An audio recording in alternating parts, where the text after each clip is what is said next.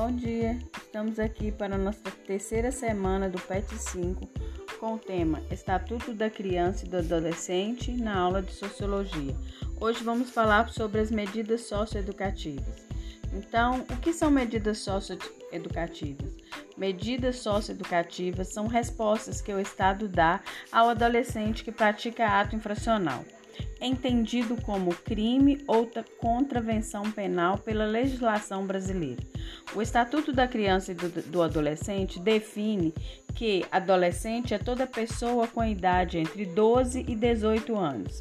E nessa faixa etária, o jovem que comete um ato infracional análogo a crime ou contravenção pode estar sujeito a medidas socioeducativas. Em alguns casos, as medidas socioeducativas podem ser aplicadas até o limite de 21 anos. Isso acontece em situações excepcionais, quando um adolescente perto dos 18 anos comete um ato infracional, como um crime contra a vida de outro ser humano. A aplicação das medidas. Quem determina a aplicação de uma medida socioeducativa é o juiz da vara de infância e juventude. Somente o magistrado é quem tem competência para aplicar e acompanhar a execução da medida socioeducativa. Isso porque nenhum adolescente será privado de sua liberdade sem o devido processo legal.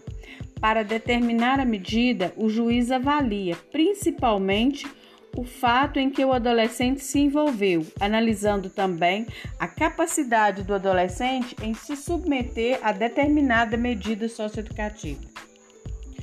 O magistrado determina então qual medida socioeducativa é mais adequada, conforme o ato infracional praticado, e se há ou não reincidência, e para isso são consideradas as circunstâncias em que o fato aconteceu e a participação do adolescente no ato infracional.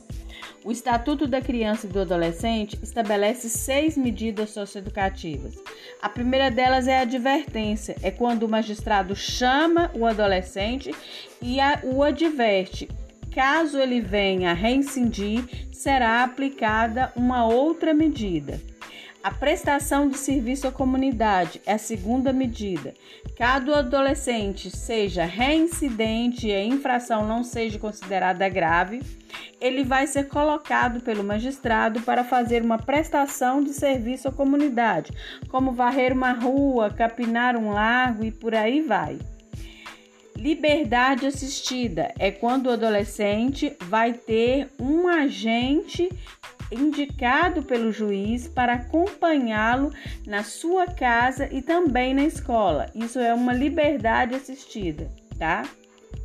Semi-liberdade é quando o adolescente vai ficar de segunda a sexta num, num centro educacional e no sábado e no domingo ele tem o direito de passar com a família. Então, durante a semana, ele vai estudar e fazer pequenos trabalhos e no sábado e no domingo ele vai para casa.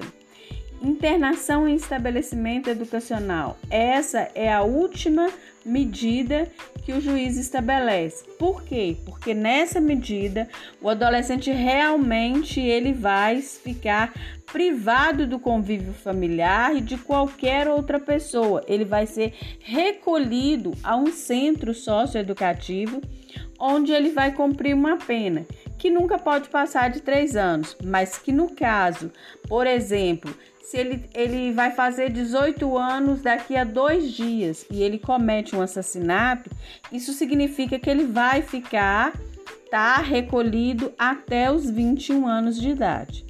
Então, essa foi mais uma aula de sociologia do PET 5 e eu aguardo vocês na quarta semana, ok?